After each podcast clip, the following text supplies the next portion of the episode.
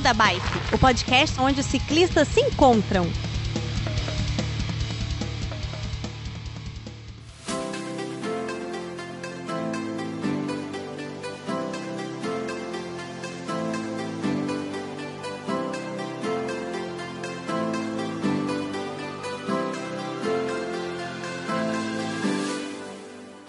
Pessoal do Beco da Bike, tudo bem com vocês? Eu sou o Werther e nesse episódio eu juntei um bando de louco, três amigos aí, pessoas que eu já conhecia há mais tempo, outras que eu comecei a conversar recentemente, mas que participaram há pouco tempo, no dia 21 de julho, de uma prova, um BRM 300, um Brevet Randonneur Mundial, não sei como é que fala isso.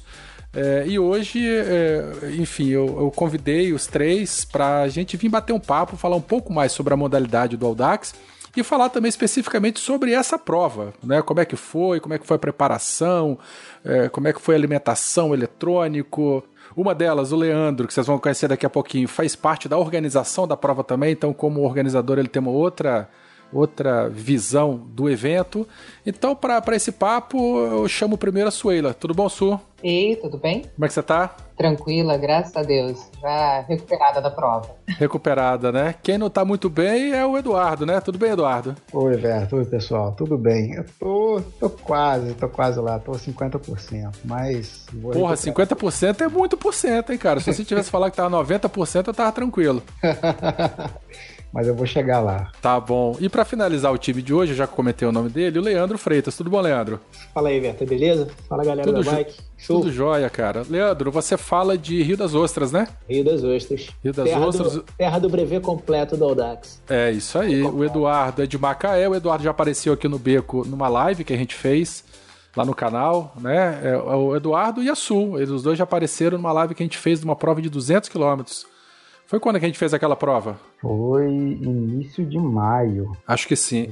Você tava nela também, ô Leandro? Naquela de, de, de, Não, de maio não. Eu fiz o 200, eu fiz só o urbano. Tá, nossa, que prova, viu? Eu nunca mais na minha vida eu quero saber dela, cara. Muito ruim. Ela é mais sofrida do que o 300 daqui. Pois é, cara, muito Bem mais sofrida. Muito morro, muito muito trânsito, muita buzina, sobe e desce calçada. É, eu acho que eu já comentei dela alguma vez, mas é interessante. Eu, eu, eu tentei fazer no ano passado, não consegui, eu desisti com, com 70 quilômetros. Mas hoje a gente não veio para falar dela, né? A gente veio falar dessa, dessa prova de 300 quilômetros que eles terminaram bravamente no dia de, da gravação desse episódio. Né? Tem, tem uns 10 dias aí que essa prova aconteceu. E é isso. O, o Eduardo e a Su, então, já apareceram antes aqui. Ô, Leandro, você, como é a primeira vez, e pra gente manter a tradição, eu queria que você falasse da tua bicicleta, cara, ou das suas bicicletas, quais são e o que, que você faz com elas. Vamos lá, cara. Vou explicar um pouquinho para vocês. É, hoje eu tenho uma loja de bike, né? Tem um ano e meio que eu entrei no, no, no comércio Nessa- de bike, né? Sempre Nessa foi loucura que é o varejista de bike. Exato. Sempre foi. Ciclismo sempre foi uma paixão desde muito, muito novo, desde muito criança. Eu tive bicicleta muito cedo. Então, e, e eu andava com a galera aqui. E resolvi dar um- uma guinada na vida e, e partir para o empreendedorismo. E bicicleta, para mim, foi o melhor, o melhor caminho, né? Então, Como é que é o nome da tua loja? É a Wills, aqui em Rio das Ostras. Beleza. Rodas, né, em inglês. Aham. É, então eu tenho, vamos lá, hoje eu tô com três bicicletas. Eu tenho uma fixa, uma caixinha, né? Uhum. A famosa caixinha, já toda mexida, só sobrou de original o quadro. É, tenho- essa aí é guerreira, né? De vez em quando o pessoal acha ainda uma aí. É, eu tenho uma, uma TSW que foi montada peça a peça, né? Com grupo XT e tudo mais, que eu, agora tá, tá sendo devidamente aposentada. E, e eu tenho o Xodó novo, que é, a- é uma Sense, uma Sense Criterion, né? Que eu peguei para fazer o- as provas a partir de 300 km do Audax, já que eu me, me animei de fazer a temporada toda esse ano. Então Muito eu, bom. eu tive que partir para uma speed e, e- e eu achei que a Gravel seria a mais interessante, né? Muito bom. É, os, os três começaram a participar de provas esse ano, né? Vamos lá, deixa eu falar um pouquinho de mim aqui. É, eu faço as provas desde 2011, foi quando eu comecei. é, só que eu fazia sempre os desafios, né? Eu trabalhando aqui não tinha tempo para treinar muito, então eu acabava fazendo só os, os desafios de, de 100, de 120. É, e agora me dedicando 100% para o ciclismo, eu estou tendo tempo de treinar, né? Tenho, a gente tem treinamentos fixos aqui com, com- com os clientes da loja também. Então eu tô. Eu fui convencido a fazer o, o a série toda esse ano, né? Perfeito. Mas você já conhecia a modalidade, então, né? E aí foi só uma coisa. 2011. Eu só não natural. tinha me a fazer os brevês, né? Tá certo. Maravilha. Então tá bom. Olha só, é, a, a, os convidados devidamente apresentados né, para esse episódio novo, para esse episódio de hoje. Então, Felipe, toca a vinheta e bora falar do BRM 300. Beco da Bike. Coloque água na sua garrafinha, afivele seu capacete e bora pedalar.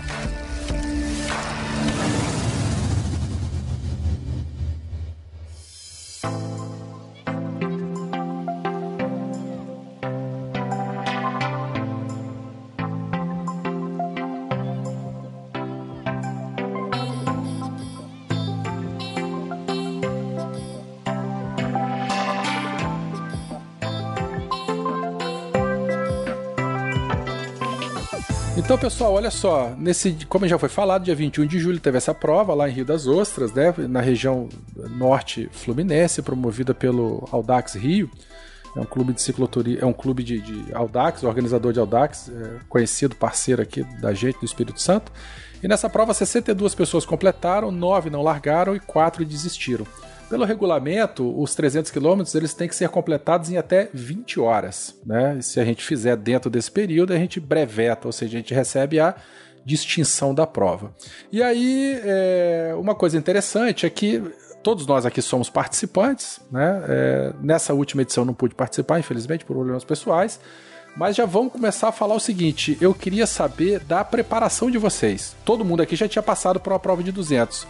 É, como é que foi a preparação para uma prova de 300? Para essa prova de 300? Quem começa? Bom, é, posso começar. É, eu, eu tenho. Eu, eu, eu tinha muito problema com câimbras. Né? Então eu comecei a ajustar minha preparação, a tomar alguns, alguns complementos que me ajudaram bastante né? É, um deles é o BCA. O BCA me ajuda muito na, na recuperação e, e, na prevenção de câimbra. Uhum. Então, uma semana antes da prova, eu começo a tomar o, os comprimidos de BCA de manhã e de noite, né? Eu crio uma, eu crio uma, uma reserva durante uma semana e, e capricho na alimentação também. Bastante proteína, bastante carboidrato. Eu dou uma boa carregada no meu, no meu corpo para conseguir ter uma reserva boa para gastar durante a prova. E, e isso tem feito, tem surtido bastante resultado. Né? As minhas câimbras sumiram, fadiga também demora muito a aparecer, né? então eu consegui é, achar uma, uma forma de, de, de, de, preparar o meu corpo melhor para esse tipo de prova. Demorou muito né? até eu achar a fórmula, mas acho que eu consegui. E essas câimbras que você falou que você tem, você sempre sentiu mesmo em pedal mais curto também, ou não? Não, então, Werther, essa, essas câimbras elas começavam aí a partir do quilômetro 100, 120 e, e eram bem frequentes. Uhum. E, e aí eu fui pesquisar, conversei com o nutricionista e tal e eu fui orientado a testar o BCA. E o BCA realmente fez milagre, né? É o único complemento que eu tomo, é o único suplemento, suplemento. Né, que eu tomo para esse tipo de prova e, e tá fazendo efeito. E o pessoal que treina comigo aqui, é, eu tenho, tenho conversado também e, e, o pessoal tem feito o mesmo, o mesmo tipo de, de tomando, tomado o mesmo tipo de produto e, e quem tinha problema de câimbra também sanou. Você comentou um assunto interessante que é aquela preparação de curto prazo, né? Alimentação uma semana antes e tal, não sei o que lá.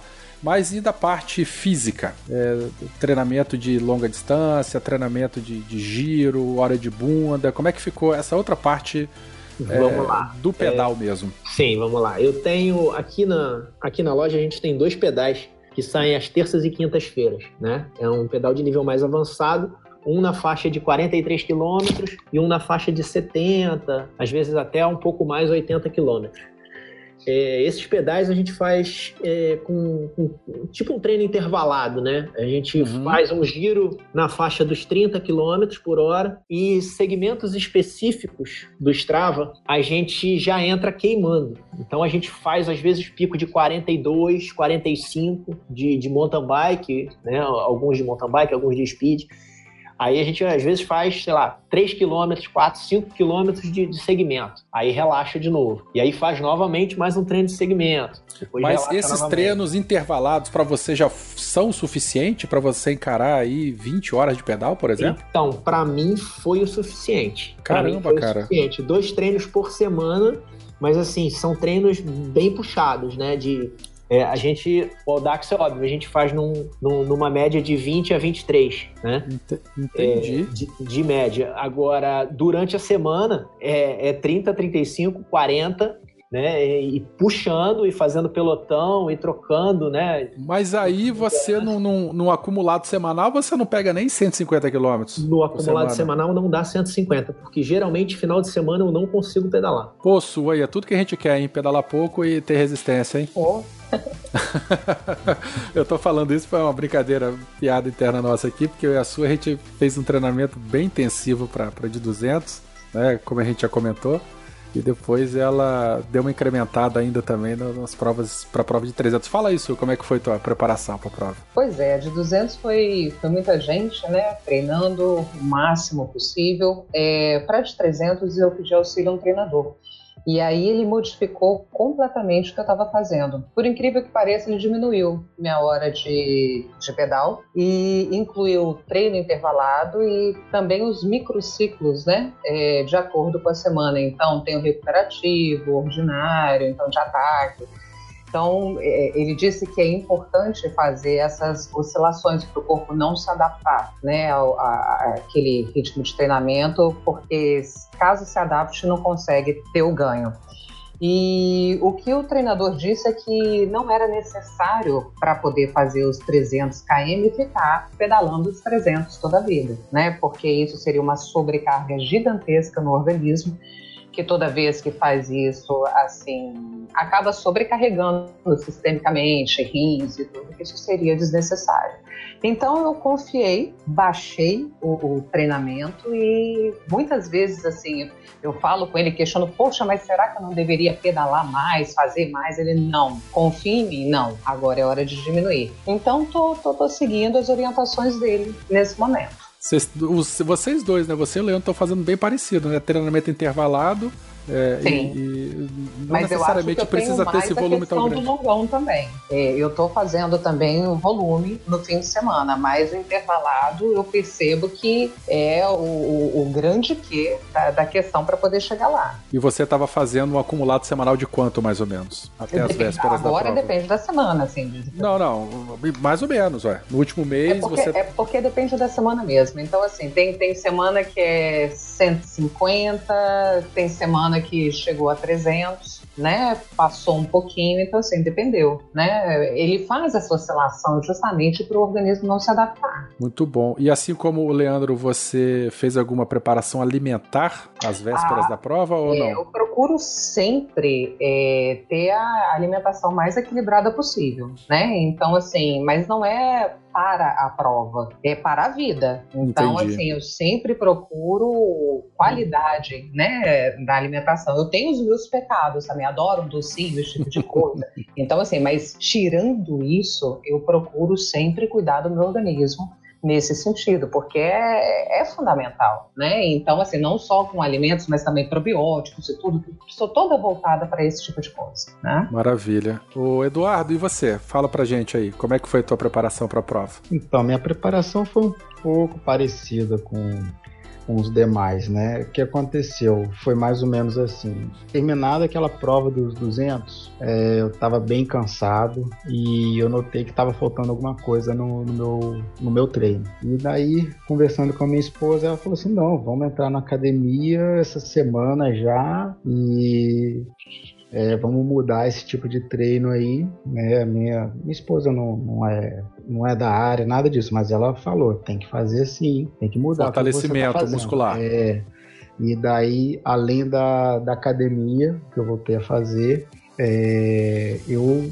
fui pesquisar na internet, eu achei bem, achei melhor fazer um, achei um, um, treino. Hoje em dia você pode comprar umas planilhas de treino, né? Aí eu achei uma planilha de treino para poder comprar justamente de ciclismo uhum. para aumentar a minha velocidade média uhum. final. Uh, e daí eu fui fazendo, eu treinava mais ou menos umas duas horas, duas horas e meia é, por dia em cinco dias da semana. Caramba, então o teu volume de, de pedal foi muito grande nas as vésperas aí? Não chega a ser tão grande assim, porque tinha dia que é, era uma cadência, é, uma cadência média ali de, de 80, às vezes 70 né, por minuto, e, e às vezes era em, em zona cardíaca baixa, então às vezes não dava tanto, uma distância tão grande. O negócio uhum. foi hora de bunda mesmo, né? Como você costuma falar.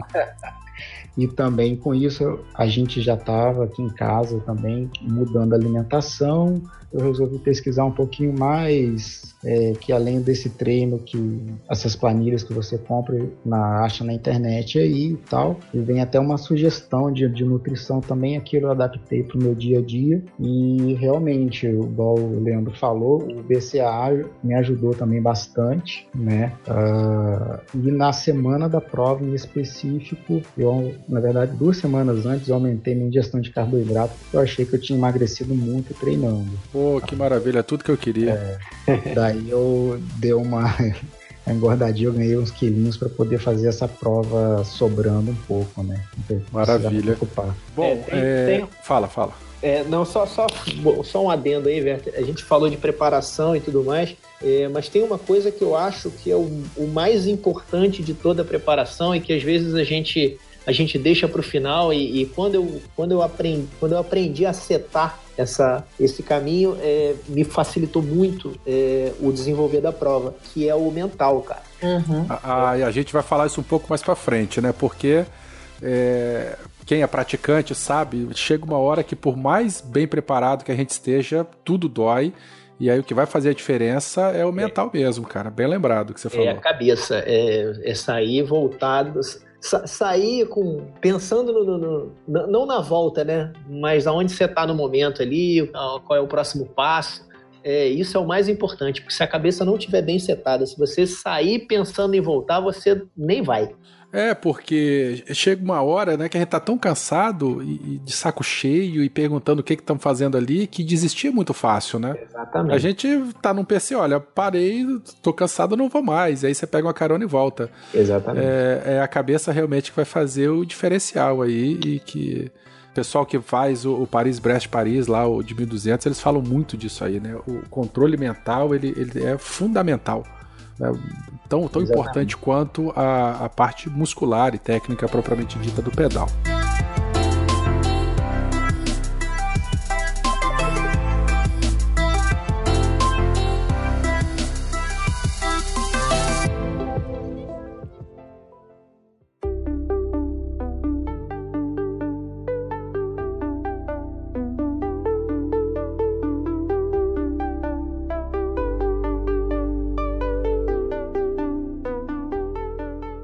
Eu queria só fazer um disclaimer aqui para os ouvintes. A gente tem um episódio já do Beco da Bike em que a gente falou bastante da modalidade Audax, né, com o pessoal é, do Randoner Brasil, com o pessoal do Inconfidentes, o, o, Marco Gomes, que é um conhecido nosso parceiro nosso aí que pedala também. Então, quem quiser mais detalhes sobre a modalidade, como é que surgiu, regulamento, essa coisa toda, assiste esse episódio. É, mas a gente voltando a falar especificamente dessa prova que vocês participaram, uma coisa que chamou a atenção, eu já sei, mas eu vou puxar o assunto para quem, quem não conhece. Que o Leandro ele fez essa prova uma semana antes, né? Você tava lá no beco da bike e você já mandou um, um, um um chute no joelho de todo mundo, dizendo que o vento estava terrível, muito frio, essa coisa toda. É, mas explica então, Leandro, como é que é esse esquema aí de você, especificamente no teu caso, eu não sei se teve mais gente que fez com você. Sim, é, de ter feito três pessoas. Então, explica como é que é essa situação aí, de fazer a prova uma semana antes. Quem é que pode fazer e por que, que isso acontece? Então, é, é o seguinte, é, a gente quando faz a, eu, eu, tô, eu tô desde o ano passado ajudando, apoiando né, o, o Thiago no Audax Rio, é, seja levando a minha loja para os eventos, é, seja ajudando de, de alguma forma que, que seja preciso, seja divulgando aqui na região, porque a gente faz muito longão, né? Então acaba chamando o público para o Audax também.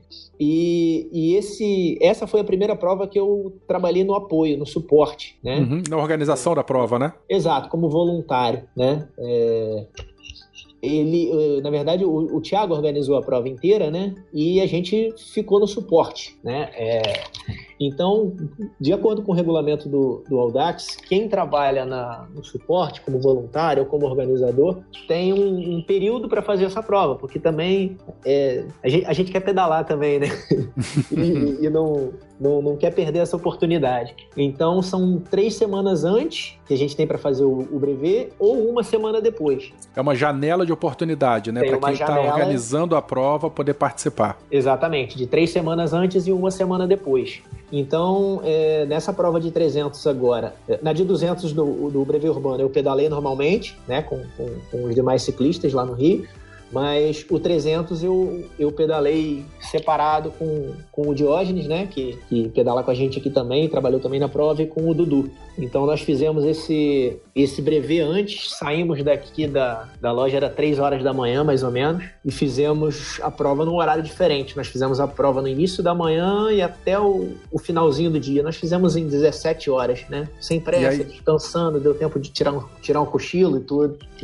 E aí fizeram é, o mesmo trajeto, né? Com os mesmos tempo de, de, de, deslocamento entre um PC e outro, e assim por diante. Exato, Seguiram o regulamento registro, todinho. Né? A gente fez registro fotográfico, fez registro de horário, de tudo direitinho. É, a gente reportou pro, pro Audax, né? Para poder ter essa ter esse brevet, né? A gente teve que cumprir todas as, todas as, as metas que, que um ciclista que participou só da prova cumpriu, né? Muito bom. Com a diferença que nós não tivemos os, os PCs de apoio, né? então ficou mais difícil um pouquinho ainda, né? Não muito, porque por outro lado a gente tinha o comércio aberto, né? Ah, então, sim, sim, sim a gente, a gente não tinha não tinha os PCs com água, com fruta e tudo mais, mas assim, a gente tinha, tinha comércio aberto, né? Que, que à noite o pessoal que virou a madrugada fazendo não tinha. Então tiveram coisas boas e, e coisas, coisas ruins. E aí uma outra questão que eu queria tocar, que não é específico desta prova, mas de qualquer competição, qualquer, qualquer brevet aí organizado de 200 a 1.200 ou, ou além disso, é que o pessoal às vezes pergunta, né? Poxa, mas você fala de brevet 300, mas vocês não pedalaram 300 km. Pedalou 305, pedalou 290. Mas não é uma prova de 300 km?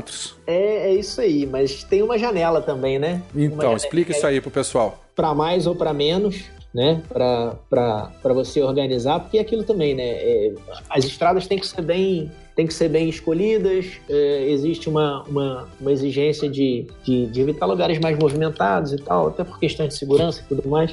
Então pode ser que às vezes não dê os 300 redondo, né? Então você tem um, uma folguinha aí de 10 para cima, 10 para baixo, 10%, né? Uhum. Para ficar, para essa prova caber dentro de um, virar efetivamente um brevet, né? Isso. Então, ouvintes, não é uma prova de 200 quilômetros, de 300, 400 ou 600. É um brevet, né, dessas distâncias, podendo variar um pouquinho para mais ou para menos obviamente dependendo do, do percurso que o, o, organizador ele, ele definiu. Exatamente, correto? depende muito da geografia do local também. Então, Ex às vezes você não, não consegue arredondar 300 certinho, então você tem, sim, um, sim. tem um respiro. Isso aí, isso aí tá no regulamento, tá, tá tudo certinho. É, Su, eu quero saber de você, você que é uma boca nervosa do caramba que eu te conheço, que a gente pedala muito por aqui e você estava toda preocupada com alimentação, com água. É, como é que foi essa, essa questão aí para você? Olha, eu achei muito bem organizado esse, esse brevet. Então, assim, nos pontos, nos PCs, tudo muito certinho. É, eu acho até que acabei levando muito mais coisa do que deveria. Ah, né? novidade. É.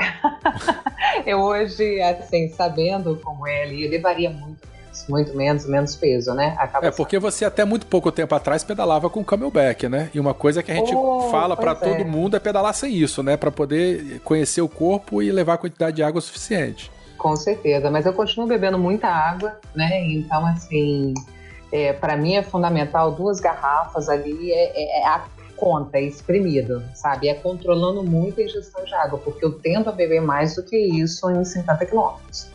Sim, mas teve. É, é, chegava nos. Aí, eu, gente, tô falando com a sua aqui, mas eu quero saber de todo mundo. As reservas de águas de vocês, por exemplo, quando vocês chegavam no PC, estavam cheias ainda porque vocês levaram água demais, estava na conta? Esse cálculo vocês conseguiram fazer direitinho? A tanto de água quanto conta. de comida. Não, então já minha... chegava e já abastecia logo, né? Uhum, com certeza, primeira coisa. A minha sempre acaba sobrando. Eu levo duas garrafas mas principalmente para provas de dia, uma é para a cabeça e a outra é para é ser ingerida, porque o sol me maltrata muito, então eu, eu, eu sinto muita eu sinto muita falta de jogar, de, de cabeça fresca, né? Uhum. E, e, uma garrafa d'água dá para mim, quando, quando a distância é entre 25 e 30 quilômetros, uma garrafa d'água para mim é, é, suficiente. É, eu, eu, Fala, fala, Eduardo. Você ia falar alguma não, coisa? Não. Eu, a minha reserva d'água deu, deu certinho. Eu até levei dessa vez três garrafas, porque como ia pegar o período da noite, às vezes não teria algum lugar para fazer a pegar água, né? Aí eu levei três para ter uma reserva mesmo e, e as duas eu levava uma água e a outra um isotônico para uhum. dar uma uhum. equilibrada. Eu, eu perguntei fiz... isso também porque normalmente, pelo menos comigo, né? Nas, nas provas que eu fazia, é, que eu faço, né? Mas enfim, estou parado tem um pouquinho de tempo. Eu sempre levava muita água com medo de acabar. E aí conversando, se conhecendo, uns amigos que eu acabei fazendo ao longo aí das provas, eles, eles me botaram o pé no chão e falaram: Poxa, Beto, você leva quatro garrafas de água, você chega no PC, duas estão cheias, então qual a necessidade de você carregar esse peso extra, né? É, e, e, quando eu acordei para isso, né, eu lembro que eu estava na prova de 600 quilômetros, eu estava lá em Kissamã, eu cheguei lá e aquele monte de garrafa cheia e tal. Aí, sabe quando, quando a, a, a, ficha cai e a gente percebe a cagada que a gente tá fazendo, que nós estamos sofrendo demais por uma coisa que não precisa? Foi quando eu consegui, eu ranquei duas garrafas d'água, ranquei suporte, ranquei tudo, entreguei para a coordenação do evento. E aí comecei a pedalar só com duas mesmo, sabendo que no, até elas são o suficiente para eu poder andar aquele trechinho ali de, de entre um, um, PC e outro, onde geralmente a gente vai parar e vai, e vai abastecer. É, não parece não, mas o, o, o peso, num, quando você passa de certa quilometragem, o, qualquer, qualquer pezinho a mais que você leva já faz diferença. É. Eduardo que o diga, né? Que na prova de 200 ele andou com um cadeado, pesava 15 quilos agarrado na bicicleta. Esqueci de tirar o cadeado. Ai, cara, que cabeça, bicho. Na hora da largada eu olhei pro canote dele. Porra, Eduardo, essa cobra enrolada aqui. Era um Ai, cadeadão. E a questão de comida? Levaram comida? Vocês fazem alguma suplementação durante a prova? Precis... Nessa aí, precisou fazer? Não precisou? É, como é que foi a experiência de cada um aí de vocês? A comida que estava no PC estava o suficiente? Ou vocês precisam complementar de alguma maneira? Bom, ah. eu, eu sou movido a paçoca, bananada, coxinha e Coca-Cola. É um exemplo de ciclista. um exemplo de ciclista. Mas eu, eu carrego, carrego alguma coisa salgada, alguma coisa doce, né? Pra, pra, pra contrabalançar. E, e um pouquinho de, de gel também, né? Que às vezes faz falta. Entendi. Então, Su, e você? Eu, eu levei uh, uma banana, um pouco de, de gel, eu já sabia como é que era o esquema da prova, né, que teria os PCs e tal. Pelo cálculo que eu fiz da, das distâncias ia dar certinho e me preocupei mais em manter hidratação, não passar fome, né, comer dos meus horários que eu já estava acostumado no, do, do, longão e quando tivesse vontade de comer alguma coisa mais diferente, parar, né, alguma loja, algum um posto, alguma coisa assim. Aí, mas basicamente foi a alimentação do, do brevet mesmo, ali no, no posto de controle. Teve a macarronada? A clássica macarronada do Thiago? Teve, teve a macarronada. A macarronada e não precisou nem da proteína, porque quem fez a prova de madrugada passando perto de Barra do Furado, uma ingestão extra de proteína ali no meio do caminho. Por quê? O que que teve lá? Quero saber o detalhe, pô tinha muito inseto, muito inseto. Não dava pra não engolir inseto. Todo mundo comeu a sua, sua porção de inseto ali.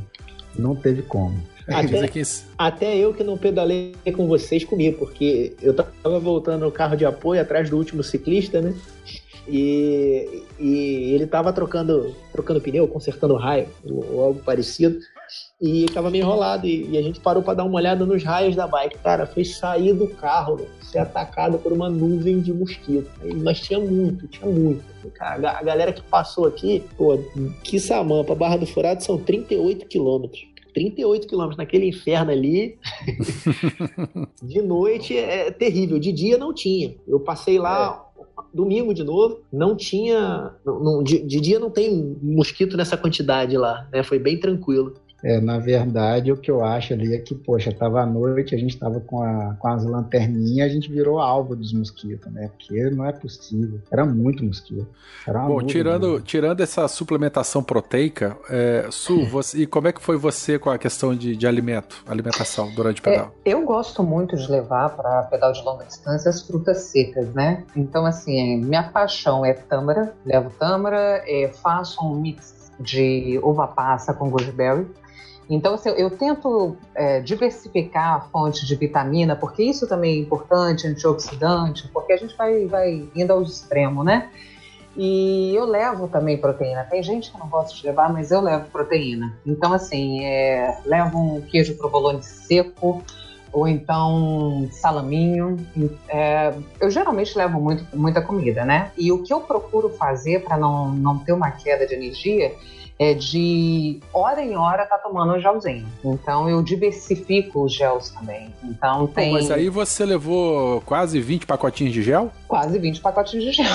Caramba, Levei é doida. Coisa. Foi muito peso, você não tem Pô, na prova de 600 você tá não, ferrado, então eu tenho que levar um bagageiro. Só o gel já, já, já, já é um peso gigantesco. Agora, gel, minhas frutinhas, proteínas, você não tem noção de como eu saí, né? Por isso que eu falei, pô, se eu soubesse que tinha essa estrutura toda, talvez eu não tivesse levado tanta frutinha seca assim, né? Mas o gel eu achei fundamental para não dar essa, essa, essa queda de energia, sabe? Tá certo. Uhum. É, uma, uma coisa que eu fiquei curioso, é, o Leandro ele comentou que ele foi no carro de apoio, né, fazendo o, a vassourinha lá, pegando o pessoal. É, explica. Eu sei que eu já fiz referência ao outro episódio, mas pra gente poder, pra gente poder sedimentar isso aí, como é que é essa questão de carro de apoio nessas provas de Audax? Leandro, explica aí, você que é da organização. Pode, não pode? Em que situação? Você, você pode, né, desde que você cadastre lá no, previamente no, com, com a equipe o, o teu carro de apoio, mas assim, ele não pode, ele não pode influir na tua prova, né, em relação a a, fazer vácuo, a, a, a, a, te puxar, a trabalhar efetivamente melhorando o teu resultado na prova, né? Não pode Você dar pode apoio entre os PCs também, né? O Não apoio pode, é só exato. dentro do PC, da área do PC. Exatamente. Então é, é mais assim, é uma, é uma garantia sua. Eu vi apoio, né? Em prova de, em prova de Audax, né? E você não pode ser beneficiado pelo carro, né? Mas você pode ter ali, o cara pode ter ali um, uma mesa gourmet para atender ele ali nos PCs, ó. Exatamente. É, e só, eu não sei se você sabe, eu não sei nem também se você pode falar isso ou não e tal, mas eu tava dando uma olhada na listagem lá e nove pessoas, quatro pessoas desistiram. Você sabe o porquê que eles desistiram? Se foi fadiga, problema mecânico, alguma coisa assim? Olha, eu, eu carreguei dois com. Eu carreguei um com problema mecânico, carreguei um com fadiga e teve um que teve um mal-estar, né? Então, hum. três, três vieram comigo no carro. Então, assim, é, é uma prova desgastante, né, cara? Às vezes você tem dias que você não tá bem, não adianta. E se, se for um dia de prova, não, não tem jeito. Uma, uma dessas pessoas comeu uma, uma empadinha de camarão antes, de, antes da largada. Hum. Chegou lá em Barra do Furado, passando mal, vomitando, ficou por lá mesmo. É, eu tiro pelo brevê urbano que eu falei que eu fiz no, no Rio, né? Mas aí eu acho que foi ano passado retrasado. Eu, com 70 quilômetros eu desisti. É, tem dias subi... que você não tá é, bem. É, cara, não tem como. Subi o Alto da Boa Vista, desci em São Conrado. Falei, olha, não dá para mim com 70 quilômetros. 70 quilômetros é. pra né, quem faz longão é mais do que obrigação. Sim. Mas não, não foi, não foi o dia e, enfim, outro, numa outra oportunidade eu tento fazer novamente. É, tiveram esses problemas de resistência, tiveram, tiveram alguns outros problemas aí de, que estavam sob júdice, que era questão de, de caminho, né, de cortar caminho e tal. Então tiveram coisas que geralmente acontecem, né, é uhum. comum acontecer. Você falou em cortar caminho, é, essa prova especificamente, ela não foi um circuito, né, como normalmente acontece é, nas provas do Rio feito em outras cidades, né? Que a gente faz aquela volta, né? Faz Sim. um U e tal. Então aí vai e volta pelo mesmo caminho. Essa prova é um bate-volta. É, eu queria ouvir do, do, do, do, da Su e do Eduardo como é que foi a questão de navegação. Se foi tranquilo, se não foi tranquilo, se teve algum problema Olha, ou não. pra mim só foi tranquilo porque o Eduardo existe, né? Porque o meu Garmin me deixou na mão que você não tem noção. Então, Já assim, falei que Garmin não deixa na mão. guiou, né? Porque, Não. Caso contrário, teria grandes problemas ali. A máquina não erra. Eh, eh, que- Quem erra é a gente que não sabe usar a máquina. Bom, é, de alguma forma estava mostrando o mapa ali, fora da rota, fora. Eu baixei, o- eu ba- baixei o mapa que foi disponibilizado, né? Não, deixa, deixa, eu- deixa eu defender a sua aí. O que, que aconteceu? É, a prova teve uma mudança de rota, né? A- a- o GPX estava disponibilizado, mas de última hora a prova teve uma mudança de rota por conta da Guarda Municipal. Então foi uma mudança na largada ainda, urbana. Foi uma mudança na largada. Foi ali. informada na, na reunião técnica, que foi duas horas antes da largada. Certo. É, e aí, quem não conhece a região ficou bem, bem nervoso com a situação, porque tinha que pegar um GPX novo, o GPX é, às vezes não estava não tava entrando direito no GPS, não estava entrando na rota, então teve, esse, teve essa preocupação. Porém, o que, que aconteceu? O carro de apoio, é, ele ficou, ele carro madrinha, né, que eu estava puxando, ele acompanhou os ciclistas nesse primeiro, nesses primeiros quilômetros de prova. Então, onde houve essa alteração, é, eu e a guarda estávamos puxando os ciclistas. Então, não, não, não houve forma de. Não, não haveria possibilidade de se perder, porque os ciclistas só foram liberados após Claro, essa depois volta que esse problema aí, né? Depois que passa essa região que foi alterada. Exato. Quando passou essa região e os ciclistas foram liberados, aí já era o caminho da rota. Eu até conversei com a Sua antes da largada. Eu falei, ó, você vai atrás do carro o tempo inteiro e quando eu sair, é o caminho que tá no, GP, no GPX antigo. É só seguir Uhum. o GPX antigo. Mas tinha Pois é, gente bem Leandro, nervosa na largada aí. Deu erro mesmo assim, Leandro. Deu erro ainda assim. Deu erro, é, o que eu achei que não fosse acontecer, acabou acontecendo, né? Então, no trajeto depois a- a- da escolta, continuou dando erro. Então, toda hora aparecia fora da rota, fora da rota, fora da rota. Mas Então, aí, assim, eu- ó, eu vou falar aqui o que eu já comentei com você. Pode ter sido a questão do mapa base do teu GPS que não tava redondinho. Mas isso é uma coisa que a gente é. resolve aqui para a próxima de, de 400. Mas eu quero saber depois, porque esse, esse roteiro, eu já ti- eu tive a oportunidade de fazê-lo na prova de 600, ele passa por um monte de cidadezinha pequenininha. Foi tranquilo aí navegar, ir de volta, o bate e volta dele e tal? Depois que saiu dessa, dessa confusãozinha do começo aí, o restante foi tranquilo? Olha, Werther, pra mim até que, que foi mais tranquilo, sabe? Porque né, eu já sou aqui da região, já tinha feito bastante do caminho, até na primeira vez que eu fiz o caminho eu errei, então eu já sabia onde que estava errado. Ah, eu acho que alguns pontos que eles mudaram ali de, de uma hora que foi ali em Carapebus, que, que tinha que passar, que ia não ia ter PC, teve PC, ah, ficou, fiquei um pouquinho preocupado, mas eu acertei ali, né, junto com o pessoal todo, estava bem sinalizado, aliás, estava tudo bem orientado, e onde às vezes eu não sabia é, onde seria, por exemplo, em Barra do Furado, porque eu estava ali meio perdido já, já estava cansado, cheio de mosquito na boca, né, Ah, eu tinha era em frente a, a- ao posto policial ali, eu, os policiais até avisaram pra gente, ah, é ali, ali na frente, só seguir. Aí foi, foi tranquilo, esses pedaços assim. Mas você conseguiria fazer sem o auxílio de um GPS? Olha, eu conseguiria porque. Porque você né, é da região. Eu conheço na região, eu fui na reunião técnica ali, eu entendi, né? Talvez se, a, se não tivesse a largada em pelotão, eu ficaria perdido no início até achar as referências corretas, Uhum. tá? Mas a- sem o GPS dá para fazer sim, era só ter estudado a prova. Claro, em cima É, da é. hora não dá para estudar, mas. Mas daí a importância de sempre comparecer na É. reunião técnica, né? E É, aquele negócio, é estudar o percurso antes da prova, né? A organização faz o trabalho dela. Mas a gente também tem que fazer um, um pouco do nosso também, né? De estudar o percurso e tal. Tem sim, tem que dar uma olhada pelo menos no Google Maps a semana anterior, ver, olhar os pontos que você tem mais é, dificuldade, achar que vai ser no meio da, da cidade que vai ter que virar mais para cá ou mais para lá. Ou que talvez vá passar numa contramão, então você tem que dar uma olhadinha pelo menos no Google Maps, ali no Street View, para saber as fotos ali, saber se localizar. Acho que isso tem que fazer.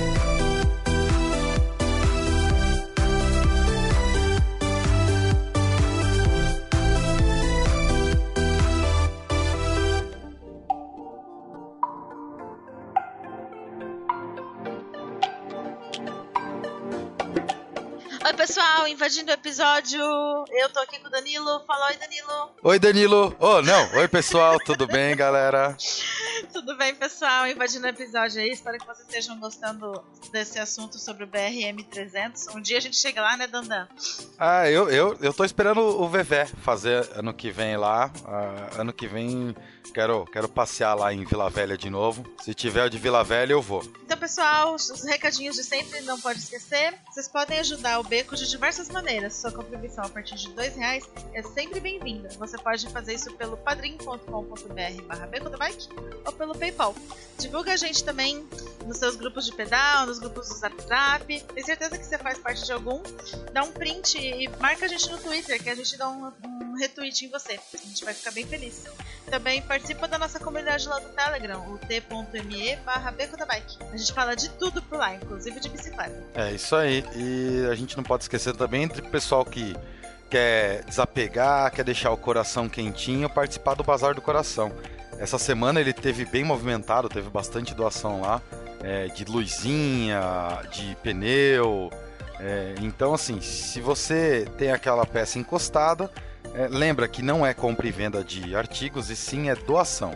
Você disponibiliza para aquele coleguinha que está precisando de uma peça ou é, que quer melhorar a sua bike.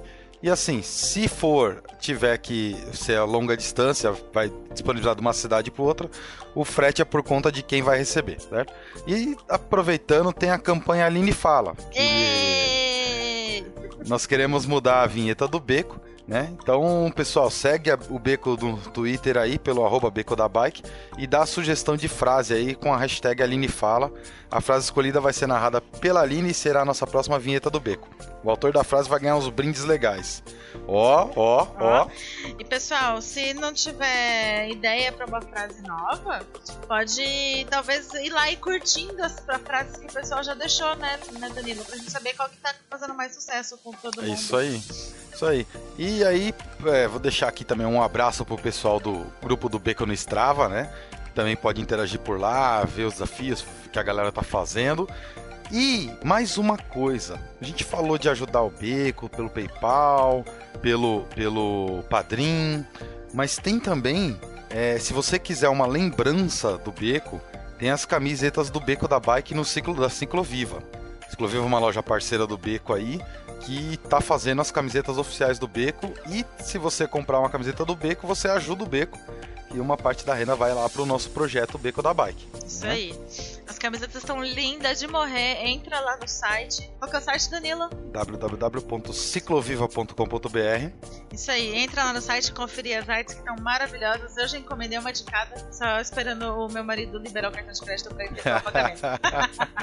e, o, e não esquece também, você dá uma olhadinha no Instagram do Beco também, que você vai ver a foto da galera que já pegou as camisetas e já tá usando lá. É verdade, isso aí. Tá bem legal. O pessoal sempre mandando a foto pra gente. Então, se você já comprou e já recebeu sua camiseta, manda foto pra gente que a gente põe lá no- na galeria do Beco também. E mais uma coisa, mais um recadinho, o Beco sobre o plano de dominação mundial do Beco. No dia 18 de agosto, no sábado, na Decathlon de Vila Velha, o Werther vai apresentar um workshop sobre ciclismo de longa distância e Audax. É um evento gratuito, mas tem que fazer a inscrição para garantir o sorteio de brindes. Para quem não puder ir, vai ter um streaming do evento pelo YouTube do Beco. É, no post vai ter o link da, pra fazer a inscrição, tá? É, que é um link bem comprido e eu acho que se eu falar agora não vai adiantar muito pra vocês. E eu acho que não tem nada a ver, né, com, com esse episódio, né? Falar Não, sobre não, ciclismo de não. longa distância ao Dax, nada a ver, né? Não, não tá nada ligado, não faz, não faz o menor sentido esse- essa palestra agora. então confere lá quem é de Vila Velha, não deixa de prestigiar, que vai estar bem bacana. E aproveitando, a gente tem o calendário do Beco, um calendário alimentado pelos ouvintes. É, a gente fala que é o calendário não oficial, também tá lá no site. que o pessoal usa para marcar evento que vai ter nas suas cidades, para marcar pedal em grupo. Tem bastante coisa lá. Dá uma conferida, vê se tem alguma coisa na sua cidade para se encontrar com a galera do beco por aí. Isso aí. E agora, lendo um recadinho de um dos nossos ouvintes aqui, o Carlos Gabriel Luchinger mandou uma mensagem pra gente. Parabéns por mais sobre o último episódio, né? Episódio do, da via, cicloviagem do Fio. Parabéns por mais um episódio de deixar de água na boca, de deixar água na boca. Infelizmente, no Brasil não teremos uma infraestrutura cicloviária desta. Afinal, o básico para o deslocamento entre as cidades para os demais veículos ainda é precário. Então vamos gastar euros e dólares. Quanto a camisa já está comprada, tem fotinho Ei. dele no Instagram e estarei exibindo ela no Shimano Fest em setembro mas ainda aguarda, mas ainda aguarda a camisa de ciclista, ciclismo Speed e MTB. Desejo a todos muito sucesso. Vamos lá, Carlos. Carlos. É, assim, quanto à estrutura cicloviária, a gente tem pequenas iniciativas como o, o Vale Europeu, tem alguns estudos aí, tem, se Deus quiser, vai, já saiu, do, já tá no papel, pelo menos assinado, né? Mas se Deus quiser sair agora a Rota Márcia Prado, né? Deus quiser. Vamos, vamos, vamos ver. E quanto aos jerseys aí, as camisas de ciclismo, tá no roadmap, tá no roadmap, mas Segura aí, segura aí, uma novidade por vez, né? e aproveita aqui também que esse episódio está saindo na semana do Dia dos Pais. Deixo aqui um beijo, um abraço do Beco para todos os papais, os que já pedalam, os que ainda estão tomando coragem para pedalar e os que só gostam da gente, de ouvir a gente. Isso aí, feliz Dia dos Pais para todo mundo. E só para não, não deixar passar, se você quer entrar em contato com a gente, se a gente falou alguma canelada e vocês querem mandar uma correção, quer contribuir de alguma forma com o Beco, você pode sempre estar mandando um e-mail pra gente no contato@becodabike.com.br. A gente aceita reclamação, sugestão, presente, o que vocês quiserem mandar, é só escrever pra gente, tá bom? E é isso, vamos parar de falar um pouco, Danilo, e voltar pro episódio? Vamos, vamos voltar que esse episódio tá massa. Show de bola, valeu, beijo!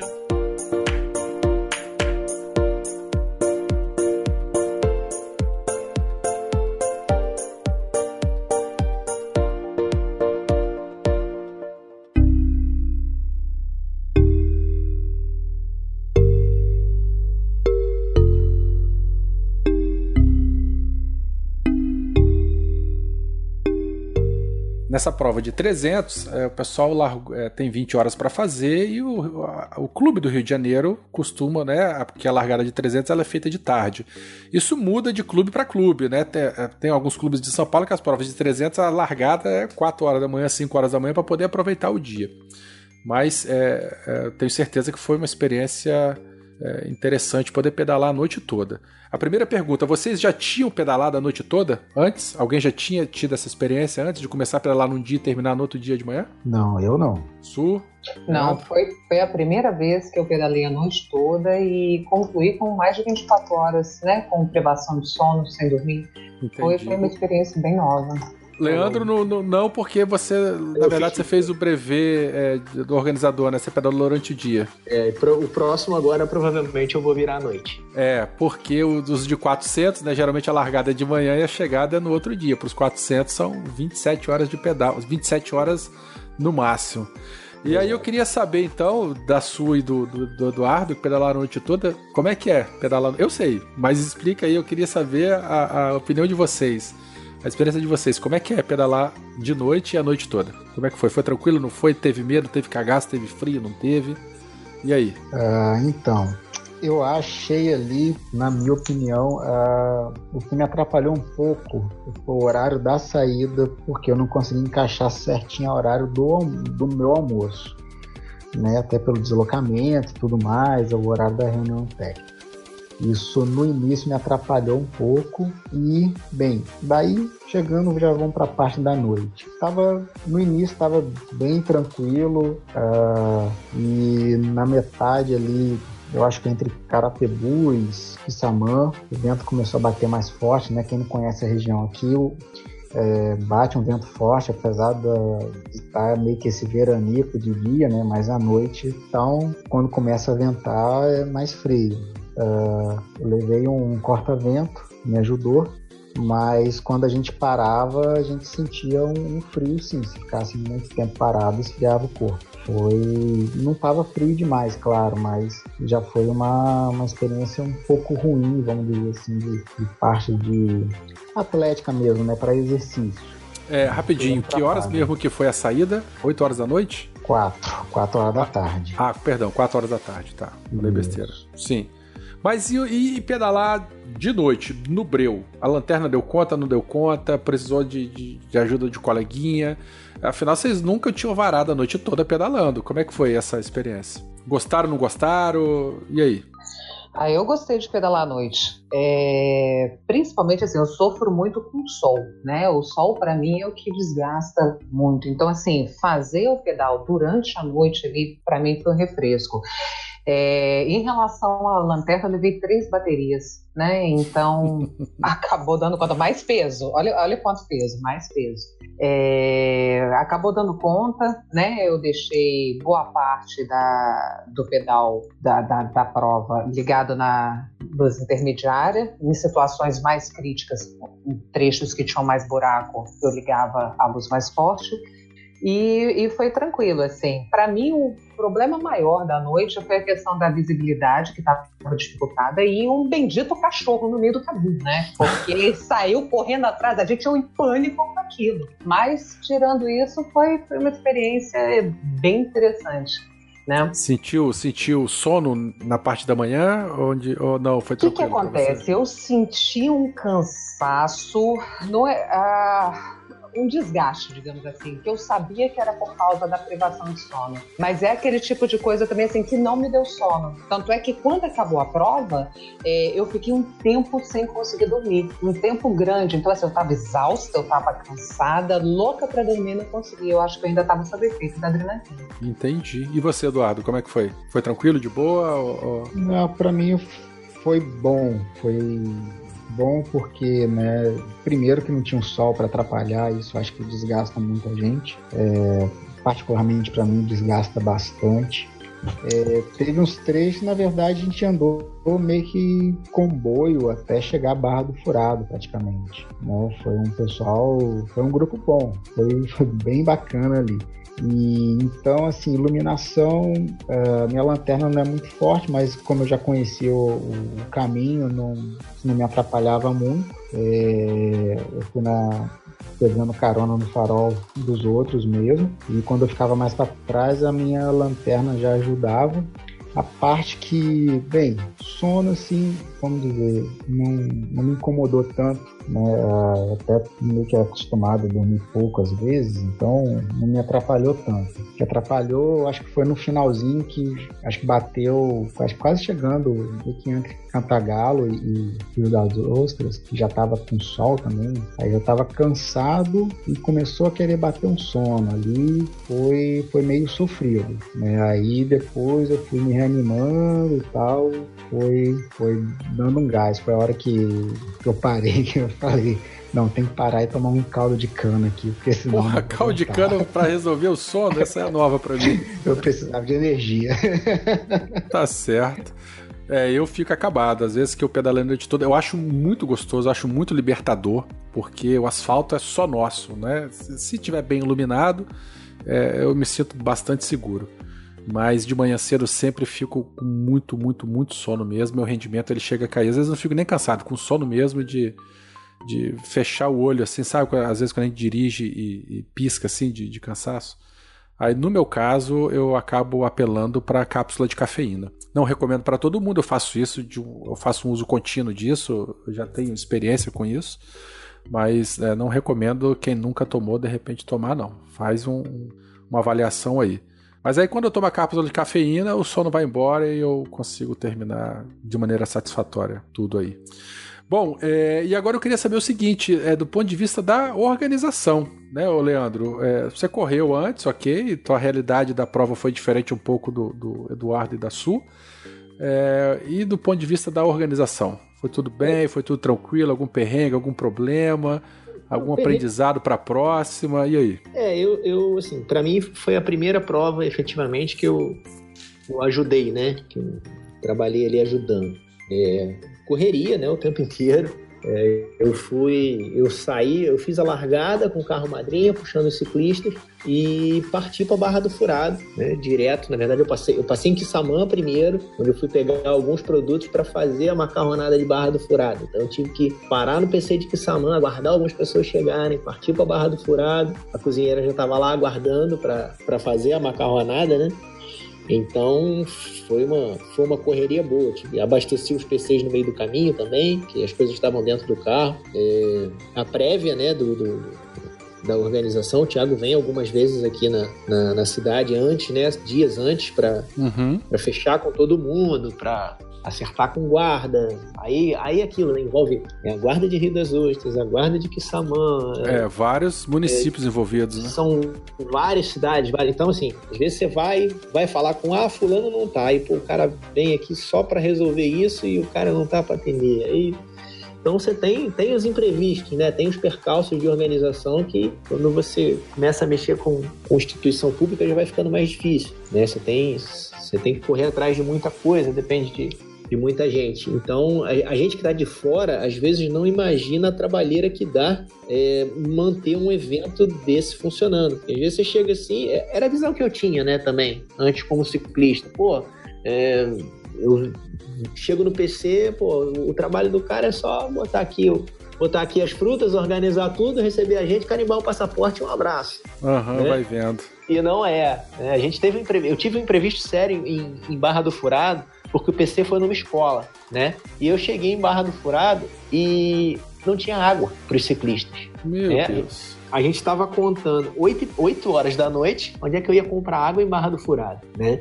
A gente estava contando de usar o bebedouro da escola, os bebedouros da escola, que estavam ligados, né? Porém, a escola está em obra, está fechada há muito tempo, né? E o próprio Uhum. cara que estava lá não recomendou a gente a usar aquele bebedouro. É, aí né? não é Então foi um, foi um problema fora da curva, né? E aí eu, 8 horas da noite, tive que bater de porta em porta lá em Barra do Furado para tentar conseguir água, né? Aí naquela pracinha ali, eu fui, conversei com o cara da açaí, o cara, não, peraí que eu acho que eu tenho o telefone aqui do, do cara que vende água. Aí o cara foi lá, 8 e meia da noite, deixou 10 galões de água lá pra gente, mas, assim, são, são imprevistos que que acontecem e a gente que tá pedalando às vezes não, não a gente enxerga superficialmente, né? E, e não, não imagina a trabalheira que dá para manter um, um evento desse rodando redondo, né? Sem que, sem que os ciclistas percebam algum tipo de problema, né? Ah, O pessoal que chegou em Barra do Furado já estava tudo resolvido, a macarronada já estava pronta, então foi só sentar e comer, né?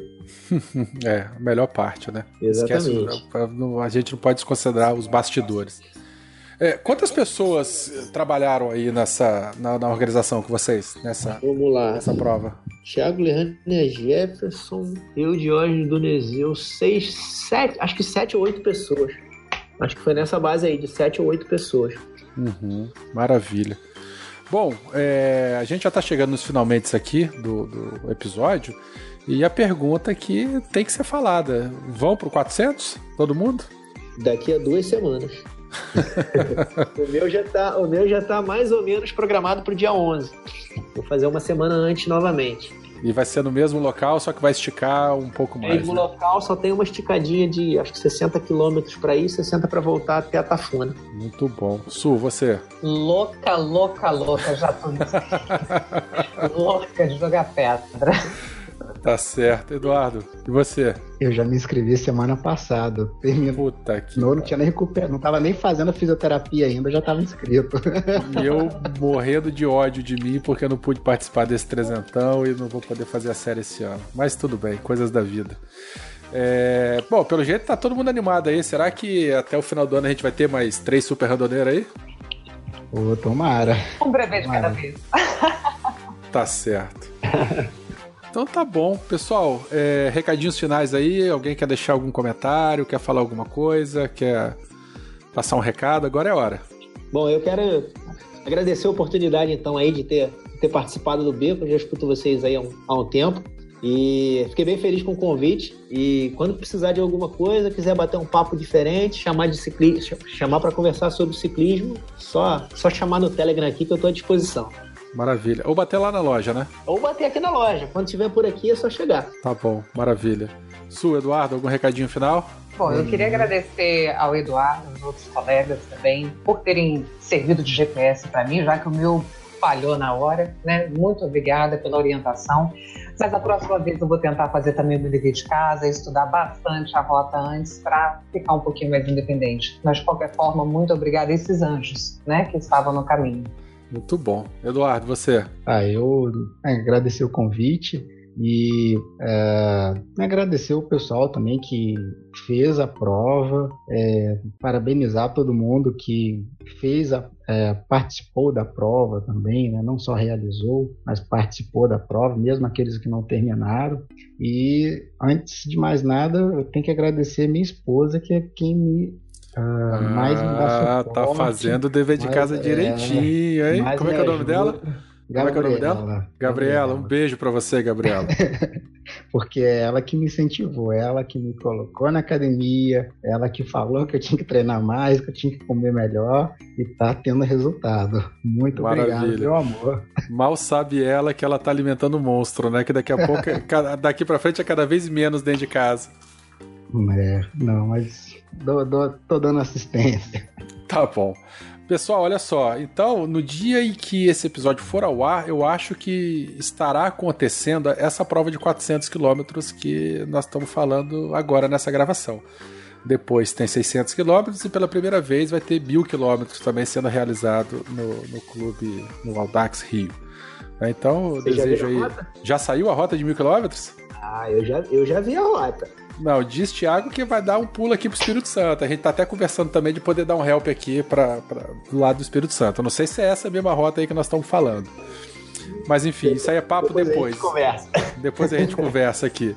É, eu desejo boa sorte para todo mundo que for participar e quem sabe aí, né? Tô torcendo, o Beco torce para que vocês façam a, a, série completa e que a gente tenha aí mais três super randoneiros aí na, no hall dos super randoneiros brasileiros. Falou, gente. Um abraço para todo mundo, beijão.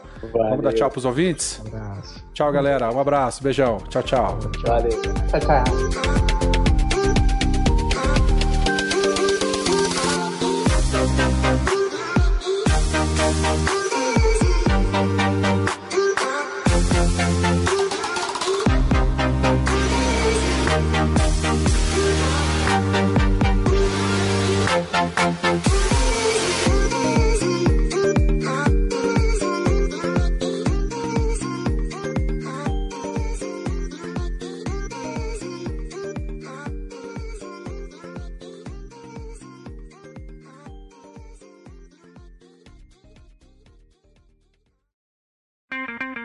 Edição por Felipe Reis.